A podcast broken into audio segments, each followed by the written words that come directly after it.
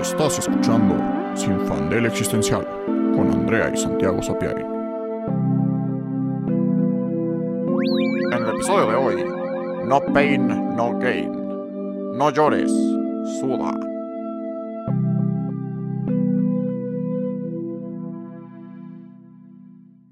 Hola, yo soy Andrea. Y yo soy Santiago. Y en el episodio de hoy tenemos un invitado muy especial, estudiante de negocios, mamado profesional y Tim Edward, mi primo y hermano de Andrea, Juan Pablo Sapiain. Bienvenido. Bienvenido, Juan. ¿Qué onda? ¿Cómo están? Pues bueno, hoy les quería hablar de personalidades obsesivas y también de pues ciertas adicciones que siento que todos llegamos a tener. Entonces, bueno, me conocen. La neta, creo que saben que sí soy un poquito obsesivo. Y pues desde chiquito siempre ha habido como etapas que primero fueron como videojuegos. Tuve mi etapa de FIFAs, que seguro se acuerdan, muy cañón. Eh, tuve mi etapa de... Bueno, más bien, ¿de qué otra etapa se, se acuerdan ustedes? ¿Tuviste tu etapa de, de niño, chiquito? Primero tuviste la etapa de... ¿Tenías una obsesión con los chupones? y te metías hasta tres chupones a la boca, literal. O sea, él, él, tenía que tener todos los chupones. Eso, y después tuviste tu etapa de que te gustaba todo chiquito, ¿te acuerdas? Que era como, quiero esa miniatura y quiero ese no sé qué. Y ya viste el perrito y lo he querido toda mi vida.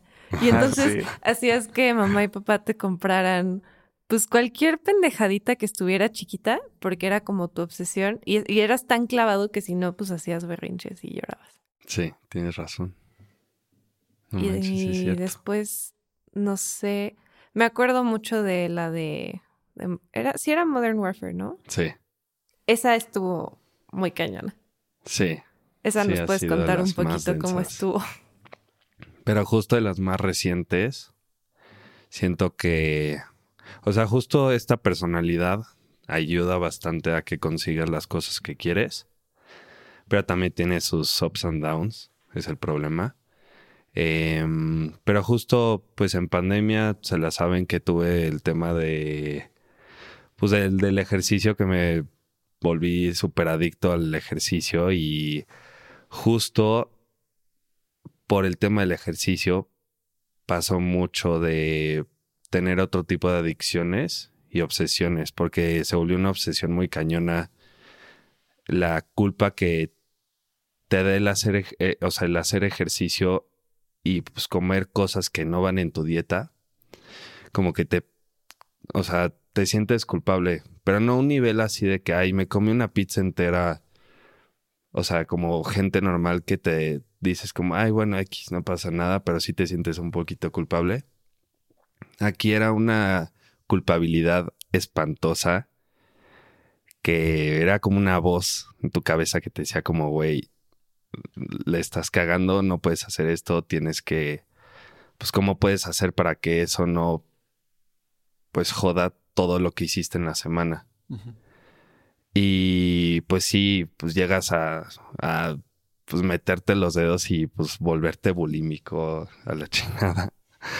Y lo bueno es que como me di cuenta que eso me estaba restando más que dando cosas buenas, literalmente tuve como dos meses de, o sea, de ser como bulímico, pero no, o sea, yo no era de que entre semana vomitaba porque sabía que eso le estaba haciendo, o sea, ese alimento le estaba haciendo bien a mi cuerpo. Pero los fines de semana que pues el drink, eh, la pizza, los tacos, los nuggets, todo eso, pues ahí sí, los fines de semana me volvía un bulímico horrible. Y pues ya después de dos meses dije como de, o sea, te estás jodiendo, no puedes seguir haciendo esto. Y, y además pues estabas, fue un switch. Estabas súper, o sea, fue, ¿te acuerdas el momento en el que tenías un porcentaje bajísimo de grasa, o sea, niveles así sí, que, hasta te me dijeron como que, no que te sentías como enojado todo el tiempo? Ah, sí. Te faltaba grasa y que entonces sentías que estabas como en como en drogas todo el tiempo, como trigger. ¿no? O sea, me acuerdo sí. que me dijiste como es que siento que estoy como en kill mode todo el sí. tiempo. Sí, como que todo el tiempo estaba súper irritable. Eh, y justo fue, fue en esa época cuando sí llegué como a 3% de grasa, que sí, o sea, también como que te metes en un estado de, o sea, no depresión, porque no, o sea, no sé si he estado en depresión o no, la neta, pero sí te metes en un estado como que te sientes en un hoyo y, y pues como que no, no sales, como que no sales. Sí. Y está cañón porque lo que pienso mucho de esto es que, pues justo somos familia, ¿no? Este, crecimos en- Sabemos de dónde sabemos, viene sabemos todo. de dónde viene todo, ¿no? Y, y en nuestras familias nucleares, este, cada una es diferente, pero comparten ciertas cosas y todas las tres de una u otra forma comparten el tema de la obsesión con el cuerpo, digámoslo justo, en su forma más básica. Algunas más hacia la belleza, algunas más hacia la salud y el ejercicio, otras más hacia la alimentación. Y pues eso está este, intenso y nos ha jodido, siento que a todos en la familia de formas diferentes. Pero lo que pienso con esto también que se me hace interesante, pensándolo desde mi punto de vista, es que, pues justo, yo siempre he sido el primo gordito, este, y, sí, siempre he sido gordito. Y siempre se me ha remarcado que soy eso, ¿no? Y siempre me han dicho múltiples personas en la familia, este, en diferentes situaciones, ¿no? Como hay, pues desde mi familia nuclear, como todos los traumas de que tenía que bajar de peso y que si el ejercicio y que si la chingada, a tíos y tías diciéndome, oye, pero creo que ya te pasaste, creo que ya te tienes que cuidar, o así. O Y- hasta de y- broma, ¿no? O sea, las, los apodos como no en mala onda, pero pero que sí te remarcan eso, ¿no? Era, no sé si estoy súper alucinando, pero lo del el Donitas Bimbo, no me acuerdo qué cosa, Sí, sí, sí. El, el osito Bimbo. Así de vimos. Que ¿no? justo no era, no era como algo, algo cruel, o sea, no era algo en no, mala no. onda, pero está como ahí, o sea, como que no, no es algo que puedas no ver, ¿no? Te están como remarcando y remarcando y remarcando todo Exacto, el tiempo. Pero, pero pues justo es algo que siempre he sido y que por eso toda mi vida se me ha remarcado el tema de mi salud y de mi peso de diferentes modos y he ido a nutriólogas y así. Sin embargo, yo no diría que en ningún punto desarrollé ningún tipo de desorden alimenticio.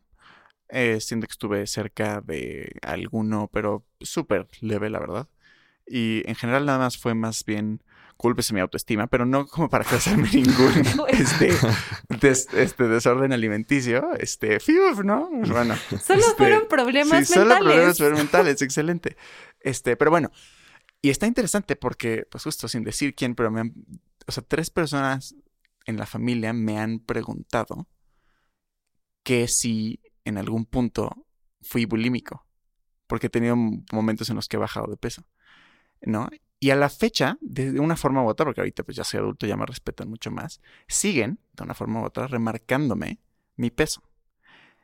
En cambio, a ti, Juan, que siempre has sido como delgado, normal, no que no hayas tenido el peso, o sea, digo, no que no hayas tenido temas, pro- problemas en ese aspecto, pero siento que, al menos en la familia, nadie sospecharía o sospechó Sí. que tú eras el Justo. bulímico, ¿no? Y que tú eras el que desarrolló eating disorders, porque pues se ve bien y al revés era hasta como, oye, ¿ya vieron a Juan? No mames, está poniéndose mamadísimo, qué chido. Oye, pero tú, Santi, este, estás cabrón, ella baja de peso. Y yo así de, bueno, chale mi autoestima, pero en realidad estoy bien con mi relación con la comida. Pero es Juan el que está teniendo un problema alimenticio. Y que esto, como ejemplo personal de la dinámica de nuestra familia, como que nada más nos sirve para remarcar cómo los desórdenes alimenticios no se manifiestan en las formas ni en las personas que podrías creer. Sí, que tú Y esperarías que, que... y que exacto, y que también relacionado al episodio que hablamos de la gordofobia, que el sobrepeso no necesariamente está ligado a desórdenes alimenticios, este, ni la flacura intensa, ¿no? O sea, no sé, Agustín ahorita ya está más mamado, pero también la mayoría de su tiempo era nada más súper flaco y tampoco era como, oye, Agus, ¿eres anoréxico? Mm. No. Este, y tú que dirías como, ah, no, pues se ve que está súper sano, está haciendo mucho ejercicio y se echa tres pechugas, este, o sea, y, y verdura. Y justo no, Y justo no. O sea, justo en el momento en el que me veía más sano, más mamado, más cabrón, es el momento en el que, o sea, físicamente, peor me he sentido en toda mi vida. O sea, sí me veía, te digo, muy cabrón. Y todos me decían de que, güey, ¿cómo le hiciste? Y dije, güey, no te voy a decir. sí, sí, sí, no, lo quieres saber. hacer, güey. Sí. O sea, Sí. ahí sí era una pinche disciplina que no sé si en mi vida voy a poder volver a tener. Porque si era... Además fue una estupidez lo que hice porque se me hizo buena idea yo hacerme mi propia dieta. Oh. Es decir, quiero cortar grasa, voy a quitar carbohidratos, o sea, voy a quitar todos los lácteos, eh, tortillas, arroz, pasta. Lo único que comí durante seis meses fue proteína. O sea, hiciste keto sin saber que hiciste keto. Ajá, y también el tema es que empecé jalando, o sea, sí jalaba de que dos horas al día. Que tú dices, bueno, es bastante, es ¿no? mucho. Pero espérate, justo cuando me, me- me cortaron, en ese momento ya estaba con un porcentaje bastante bajo de, de grasa y ya traía el tema, no, no el tema bulímico, sino que como que me sentía medio down y como emputado todo el tiempo. Y eh, pues me daban, o sea, la neta es que sí me daban ganas de chillar cada dos horas. Y en vez de chillar, decía, me enojaba conmigo mismo y decía, no, güey, no chilles, mejor súbete a hacer ejercicio. Y fue cuando tuve el, eh, o sea, las ganas de jalar cuatro horas al día Fuck. y no comía nada de carbohidratos. Entonces, pues, güey, te chupas, o sea, ¿de dónde saca tu cuerpo? Claro.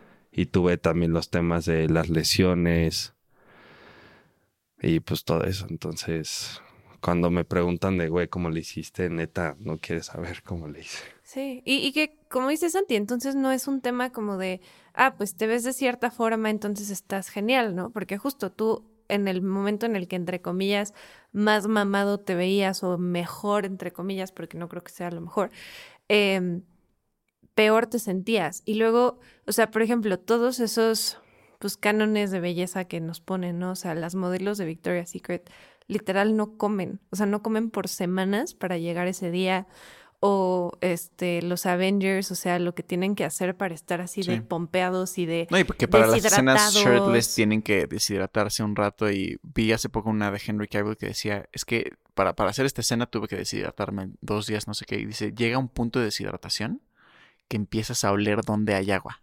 Y está bien cabrón. What the- sí, sí, sí. Wow. Este, que digo, claro, no me sorprende, pero pues, o sea, no mames. O sea, llegar al punto al que hueles donde hay agua cerca. Es como las embarazadas cuando les falta calcio o algo así. Sí, que, sí, que es como... que se comen la pared. Sí. Sí, o sea, está, está mal. O sea, claramente no, no hay una relación así como se cree entre tu físico y tu salud. O sea, el decir, ah, pues si está súper mamado es que está súper bien. O, ah, es que no, no tienes justo el cuerpo escultural, entonces, ah, estás mal, ¿no? No es eso. Pero algo que ahorita se me hizo, ay Dios, una disculpa, casi tiro el micrófono.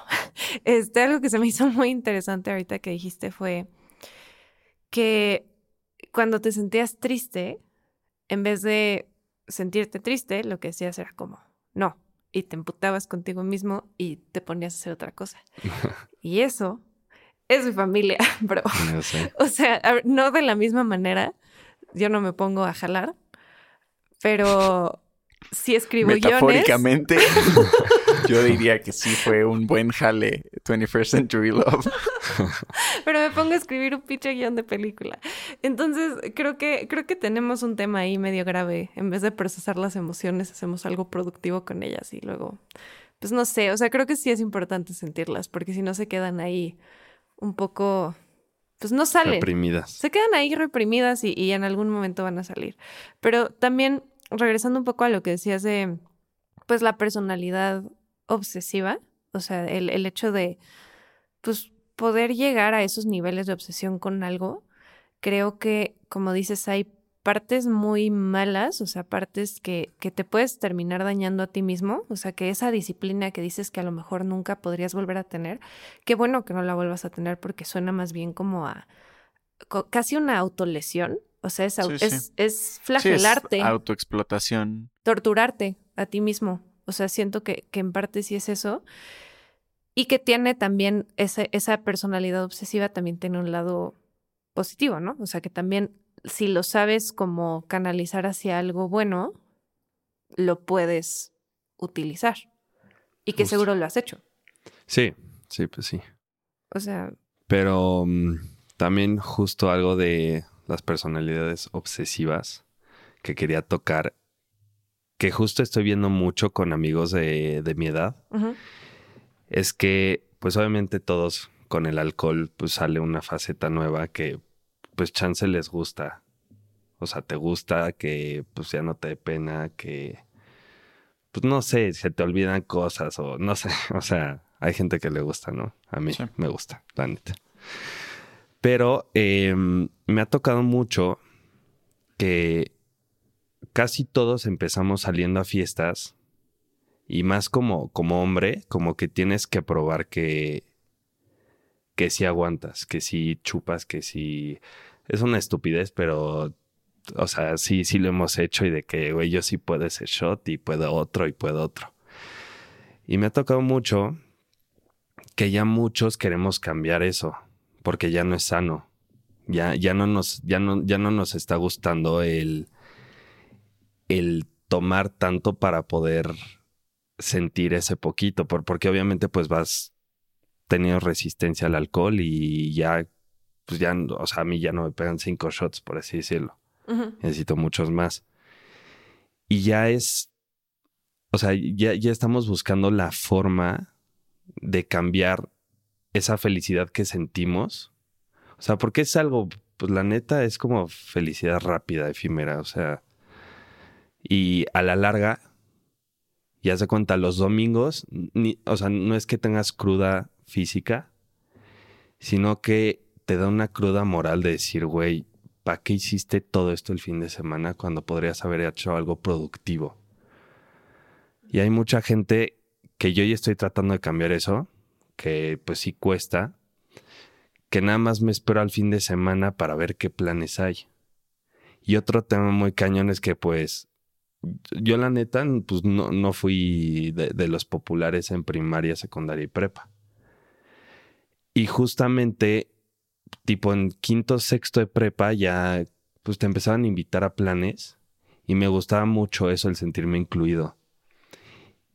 Y pues creo que inconscientemente me da miedo perder esas invitaciones, como el descuidar a ciertas amistades, porque no quiero volver a ser ese güey. Al que no lo Ah, invitan, al que Sí. tiene que estar buscando los planes. Y ahorita que ya tengo la neta, es que sí tengo muchísimos grupos de amigos y una red bastante grande de, amigo, de, de amigos, me cuesta muchísimo el decir, eh, no, no voy a ir a ese plan. Y te entiendo súper bien porque a mí me pasó algo similar. O sea, yo igual nunca fui como popular hasta prepa y tampoco es que fuera popular, simplemente pues me llevaba con más gente y chido. Y en la universidad para mí fue el momento en el que como que tenía un buen de amigos y salía todo el tiempo y hacía esto y lo que sea. Y lo disfruté mucho, o sea, me la pasé súper bien, como que no me arrepiento de nada. Pero me di cuenta que por mi personalidad y por como las cosas que quiero hacer en la vida y las metas que tengo y todo, simplemente no tengo ni la energía ni el tiempo para hacer todo. O sea, no puedo, simplemente no puedo. Me gusta muchísimo ver a mis amigos, me gusta muchísimo salir y todo, pero sé que si hago, que si digo que sí a todo, no voy a poder hacer las cosas que más me importan y, la, y las metas que tengo como claras. Y entonces al principio sí me daba como ese, pues el FOMO, ¿no? De decir, güey, ¿por Es qué no voy sí. a ir? ¿No? Si me están invitando. O peor, lo que dices de si ya no voy, ya no me van a invitar. O sea, ¿en, en qué momento, cuando yo me concentro en mí misma, dejo de ser indispensable? ¿No? Y en qué momento me vuelvo alguien desechable que pueden simplemente ya no incluir y ya no decirme y ya no sé qué. Y la verdad es que creo que es inevitable que con ciertos grupos eso pase, porque es súper cansado estar haciéndote presente y como asegurar tu importancia, porque también siento que te da, o sea, pone tu valor como persona en las manos de otros Y eso es súper peligroso, porque siento que justo que, te, que, que otras personas tengan como poder sobre cómo te sientes sobre ti mismo, siempre es un juego peligroso. Porque siempre va a haber un problema, ¿no? Siempre hay, pues es que, no sé, le caíste mal al güey que es nuevo en el grupo, pero él ya se volvió como más, entre comillas, popular y entonces ya no te van a incluir. Son cosas que pasan, ¿sabes? Y que no, que no tienen nada que ver contigo, sino que siento que, pues, así es esto. Y, y creo que es como encontrar un balance, o sea, el decir, sí voy a seguir viendo a la gente que quiero ver, ¿no? Y sí, y también como con los planes que se alinean con lo que yo quiero, ¿no? O sea, en vez de justo voy a salir de peda constantemente, si ya viste que no te gusta y que el domingo dices, güey, por, mejor, no sé, si te invitan a comer, pues vas a eso, ¿no? Si te invitan a un plan diferente, güey, vamos al cine, vamos a lo que sea, a lo mejor te alineas más con esas personas, porque al final van a tener como metas similares y estilos de vida similares a los tuyos. Y pues de que vas a perder gente, la vas a perder, porque es imposible mantener contacto con tantas personas. Y eso que tú eres mucho más extrovertido que yo, pero siento que está, está difícil. Sí, sí está muy cañón. Y también, o sea, otra parte que me cuesta muchísimo es, o sea, no, no me gusta, ya no me gusta tanto salir por el tema de que para estar como a gusto en ese tipo de entornos tengo que tomar. O sea, la neta es que, o sea, yo no podría salir a un antro sin tomar. O sea, no, no podría. Me prefiero quedarme en mi casa. No sé por qué, pero no, es podría. Que, la verdad, siento que es una experiencia colectiva. O sea, yo tampoco querría ir a un antro sin tomar. O sea, si, si no encuentro ride o si no estoy dispuesto a pagar un Uber, no voy a ir este, en coche porque entonces no, puedo tomar y, y ¿para qué voy al antro sin tomar? O sea, necesito tomar para poder ambientarme y, y no sé, está interesante este tema del alcohol porque en parte me gustaría hacer un mini paréntesis abogando en defensa del alcohol por mi experiencia, porque yo... Este, porque soy bien peor. No, es que siento que siempre la retórica es que el, el alcohol es, es malo y te puede causar problemas bien densos. Y sí, sí, sin duda pero que también, o sea, hablándole como a la audiencia más nerd cohibida con la que luego este, yo soy amigo de y veo su actitud hacia el alcohol, también me parece importante decir como, a ver, tampoco es eso y también hay un lado muy padre del alcohol. En mi experiencia, justo yo nunca fui popular, punto. Este, empecé a tomar en quinto de prepa, muy poquito, así como en reuniones. Y a mí el alcohol me, me, ayudó mucho en el tema social porque yo, pues, por no haber sido popular y temas de autoestima y lo que quieras, siempre tuve issues de autoestima de autopercepción y de querer pertenecer y de no querer destacar de forma negativa por, por no ser buleado, por no ser lo que sea. Y me daba muchísimo issue ser auténtico en cualquier contexto, incluso en cuarto de prepa con mis amigos y amigas puse muchísimo tiempo como una fachada y, no expresé mucho de quién era, este, y un desmadre, y no fue hasta quinto de prepa que por el alcohol en las fiestas, pues el alcohol en efecto te desinhibe, y con esta desinhibición, y que empecé a ser yo y más auténtico en las fiestas, y que al día siguiente era como de, oye, pues no pasó nada, y déjate no pasó nada, les caí muy bien no me di cuenta que en realidad estos filtros sociales que yo tenía de no es que no puedes hacer esto porque no vas a caer bien y no puedes hacer esto porque no sé qué, eran, eran falsos y eran pedos este, psicológicos que yo tenía y que el alcohol me ayudó a darme cuenta como no, puedo ser mi yo divertido y a la gente le gusta y me ayudó a yo como que descubrir un lado muy divertido de mí mismo este y, y sí, la verdad, nunca diría que desarrollé una mala relación con el alcohol. Al fecha me gusta tomar, hacemos el chiste entre los primos que yo soy el que más toma, aunque, aunque los demás tienen como la más fama de pedos, porque a mí me gusta mucho tomar en el sentido de que me encantan las bebidas, me encantan ciertos cócteles y tomar en ciertas ocasiones y rara vez me excedo eh, a niveles de blackouts o estar en el piso, no que no haya pasado, Pero, pero bueno, sí, o sea, también existe ese lado que si lo manejas chill, puede ser muy divertido. Pero que también regresando ya a lo del el antro. O sea, si no tomo, no voy al antro porque si no tengo como esa, pues no sé, o sea, como que te suelta a Esa barrera, ¿no? esa barrera, pero luego, luego ni siquiera siento que es una barrera porque ya ahorita no, no me da pena ser quien soy en el antro. Siento que es más bien que el alcohol me ayude como a pendejarme y Mm. para que esté como, sí, eso sí, uh", porque me apendeja, porque si estoy sobrio en una peda, lo que pasa es que pues estoy pensando y como estoy pensando, me aburro y veo algo pasando y en vez de decir como, sí, güey, a huevo, como estoy sobrio es como de, "Mm, qué interesante, beso de tres. Como, ¿qué diría Freud de esto? ¿No? Y, y pues me aburro. Sí. Sí, no, yo tampoco puedo ir al antro sin tomar. O sea, no. Y, y la verdad es que no. O sea, yo pienso igual, no es que el alcohol sea malo y que sea como, no, no tomes alcohol nunca y ya, no. Pero sí creo que puede llegar a ser un escape peligroso. O sea, que justo eso de como escapar de ti mismo, o sea, usar cualquier cosa, el alcohol, lo que sea, para escapar de ti mismo es peligroso y es contraproducente porque nunca puedes escapar de ti mismo. O sea, porque al final siempre te vas a alcanzar. Porque al final siempre en algún punto lo que se iba a quebrar se va a quebrar. Entonces, usar el alcohol como un escape como que me hace pensar como, ¿escape de qué? Sí. ¿No? O sea, qué tan pues mal está como la vida normal para querer escapar de ella. Porque cuando tu vida está muy bien, pues no quieres escapar de ahí. O sea, a lo mejor usas el alcohol para socializar y pasártela bien y todo, pero no se vuelve como este punto en el que es como, güey, quiero ponerme tan astral que, se me olvide todo.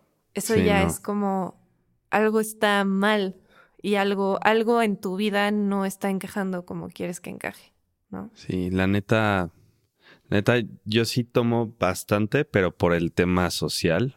Nunca lo he usado como un escape porque siento que ahí sí es cuando tienes un ya un pedo muy cañón con el alcohol. Sí.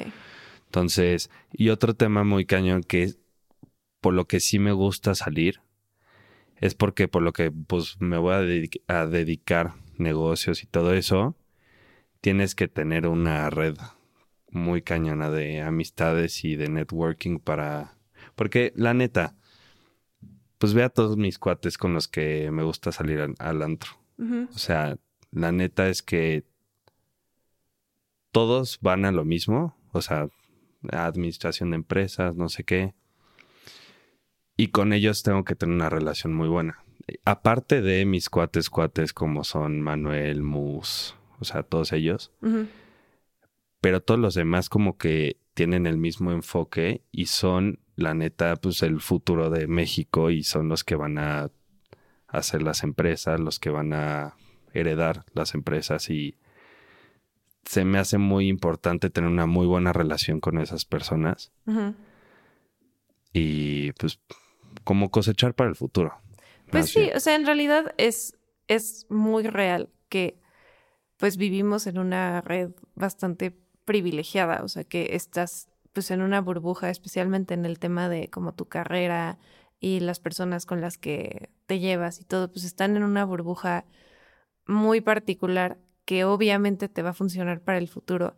Pero creo que, o sea, son dos cosas. Por un lado, es importante, obviamente, cosechar relaciones que sean buenas para todos los involucrados, ¿no? O sea, que justo tú te va, ellos te van a ayudar, tú les vas a ayudar, todos se van a ayudar mutuamente y qué bien.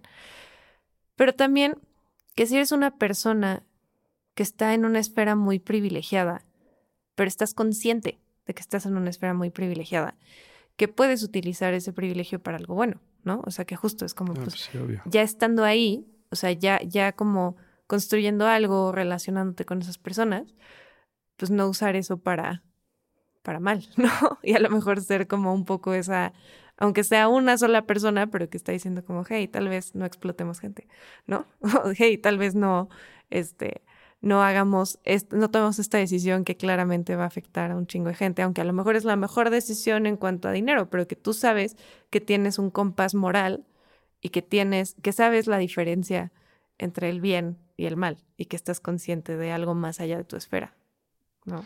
Pues sí, y además ya hay, o sea, actualmente qué bueno que ya hay un diferente enfoque de las empresas hacia todos esos temas. O sea, ya obviamente sigue habiendo empresas que siguen explotando a sus empleados horrible, pero ya hay una cultura muy diferente de pues cómo tienes que tratar a tus empleados, cómo hacerlos más felices.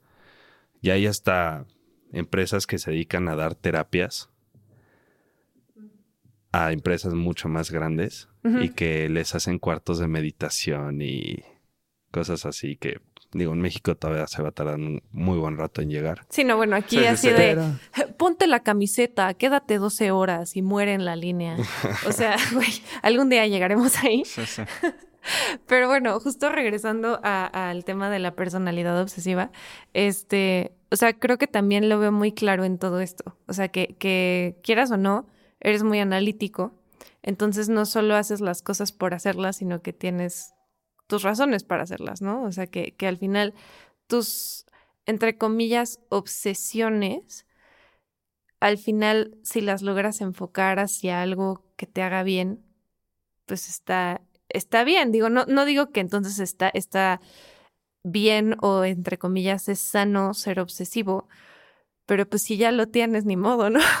Sí, Sí. por lo menos haz algo bueno con lo que ya traes. Sí, como siempre decimos, aquí no tenemos respuestas, ni el- los doctorados de psicología, ni lo que quieras para decirles qué hacer. No nos escuchen lo que decimos qué hacer.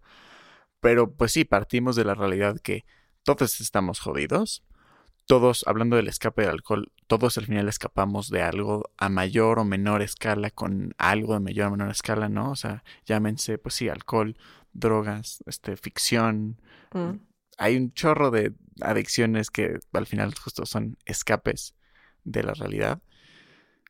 Y personalidad obsesiva y tipos de personalidades que, que pues se puede volver jodido manejar. Pues hay forma de cambiarlo, tal vez, no sé, no sé. Pero lo No. que nosotros hacemos es intentar canalizarlo para algo que nos sirva. No necesariamente que sea productivo, a veces sí, pero algo que te haga bien.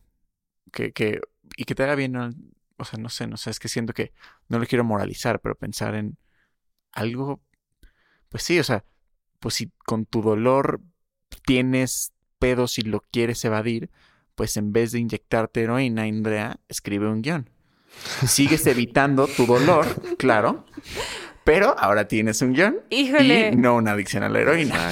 ¿no? Híjole, no sé si lo evité o metí el dedo en la llaga. O sea, porque también Sí, o, o igual y eso. o lo sea, bueno, enfrentas también, creo. O sea, creo que también es diferente evitarlo a enfrentarlo, ¿no? Y, y, y que hay muchas maneras. O sea, creo que lo que está medio jodido es que lo hagamos de una manera productiva. Es O sea- que- pero güey, Es está la mejor verdadera. eso a estar valiendo madres o... sí. O sea, imagínate, yo intenté, o sea, lo evadí ci- eh, cierto tiempo. Eh, ¿Se acuerdan que en Cuernavaca tuve un desliz y me partí la madre yo solo, no? Ah, sí. Se Ok. automadreó. Me automadré. Entonces eh, me mandaron a- al psicólogo y para mi pinche suerte, como en la tercera cuarta sesión, eh, pues le estoy contando mis pedos y se cajetona, ¿no? No. Güey, Imagínate, güey. Qué Por falta fin de me- profesionalidad. O sea, decido abrirme No mames. y, y se cajetona. No, No. para quitarle La todo cédula profesional, güey. Y, y ya después me dijo que tenía unos problemas como de apnea, no sé qué, no sé qué me dijo. Pero obviamente, pues acabé muy, muy emputado Pues sí, y no dolido y pues dije, güey, por fin me abrí con una persona güey, y pasó eso. Hijo, Entonces, está como de fliba eso, ¿eh? No, no, no manches. la neta del, del, empute ni le pagué. O sea, Sí, me pues fui, sí. ni le pagué la sesión y dije, Claro. No, pues no mames, o sea, Sí, sí, sí. de que eso te va a costar 10 años más de terapia, güey. O sea, sí, entonces no. Entonces, O sea, intenté hacerlo por, o sea, evadirlo y enfrentarlo. Y pues me fue mejor evadiéndolo.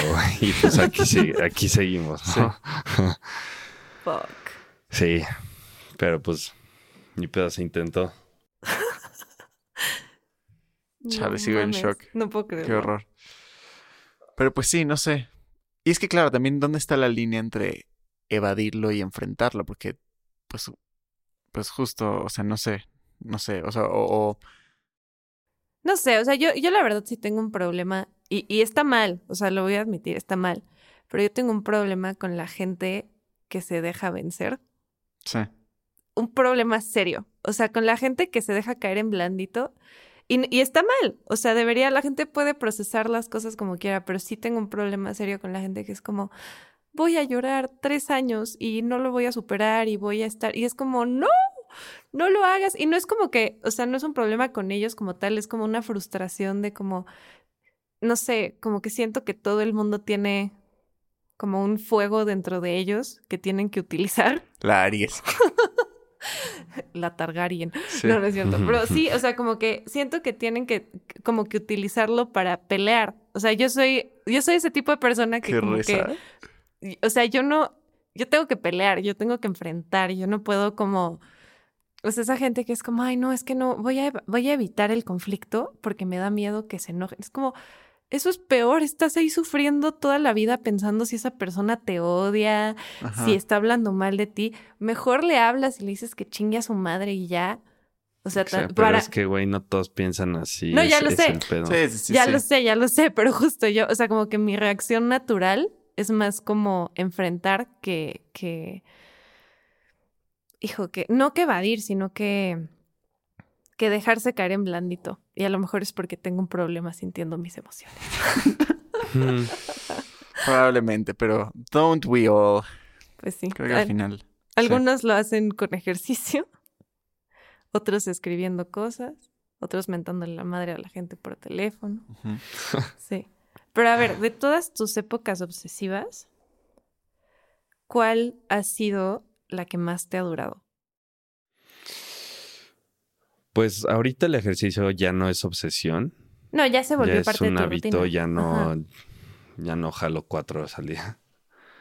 Em, ¿Qué más me ha, ha durado una obsesión? Chance el foot. El foot sí duré como Mm, cuatro sí. años o más. Ajá.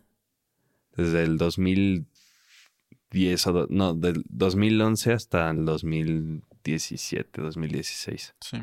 ¿Qué digo? Para contextualizar un poco la obsesión, para por si. Creo que en nuestra familia estamos muy como, ah, claro, sí, la obsesión, pero para quien no sepa cómo funciona esto, no es nada más que te gusta el fútbol.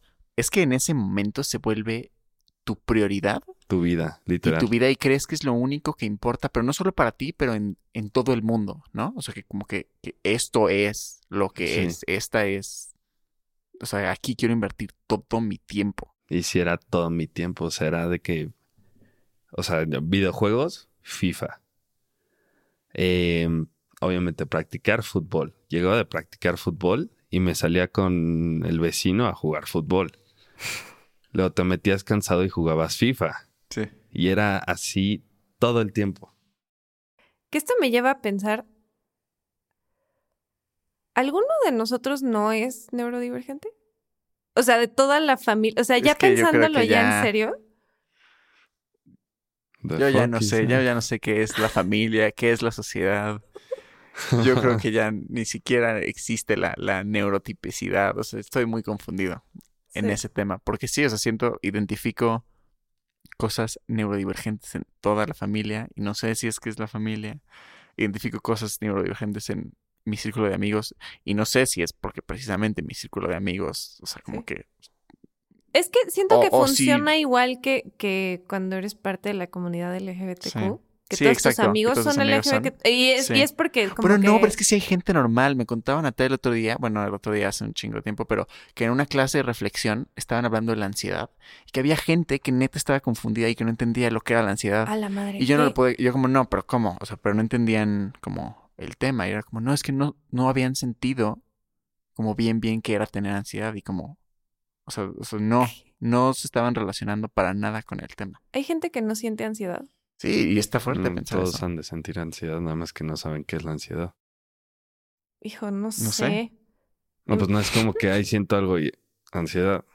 O sea, nada más lo han de sentir, pero no han de hacer el clic de, güey, estoy sintiendo ansiedad. O sea, pero también, o sea, pero justo, o sea, diferenciando en, o sea, obviamente todos nos preocupamos, ¿no? De alguna todo el mundo forma u siente otra. estrés. Y siente estrés, O sea- sí, Sí. Estrés sí. Pero ya ansiedad, al nivel de que justo este, este, esta electricidad que te carcome de que algo va a pasar, pero nada va a pasar, pero ya ni siquiera sabes de qué estás sintiendo esto y nada más te trabas y así vives.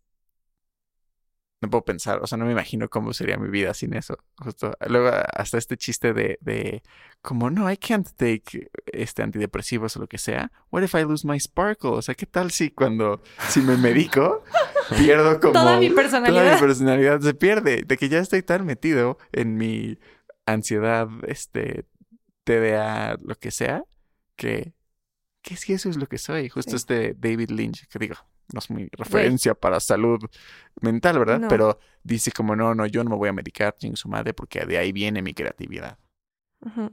Igual y sí. Pues yo creo que, o sea, se, se, se relaciona justo con, con lo que nos cuentas, Juan, que, pues mira, si ya lo tienes, si ya así es tu personalidad, si tienes ansiedad, si eres obsesivo, si lo que sea, pues la única cosa que queda hacer realmente es aprovecharlo de la mejor manera que puedas, porque todos estamos jodidos, de una manera o de otra, en diferentes sabores de jodidez, y pues todos tenemos que hacer lo mejor que podemos con eso.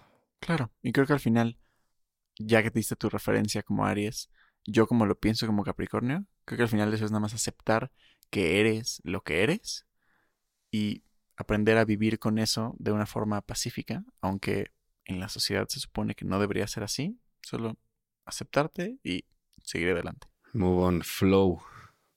Literal. Yo soy acuario, no sé cuál sería mi reputación, güey. Pero Pues dijo Flow y es aire, ¿eh? Entonces, ah, ahí estuvo. Bueno, muchas gracias.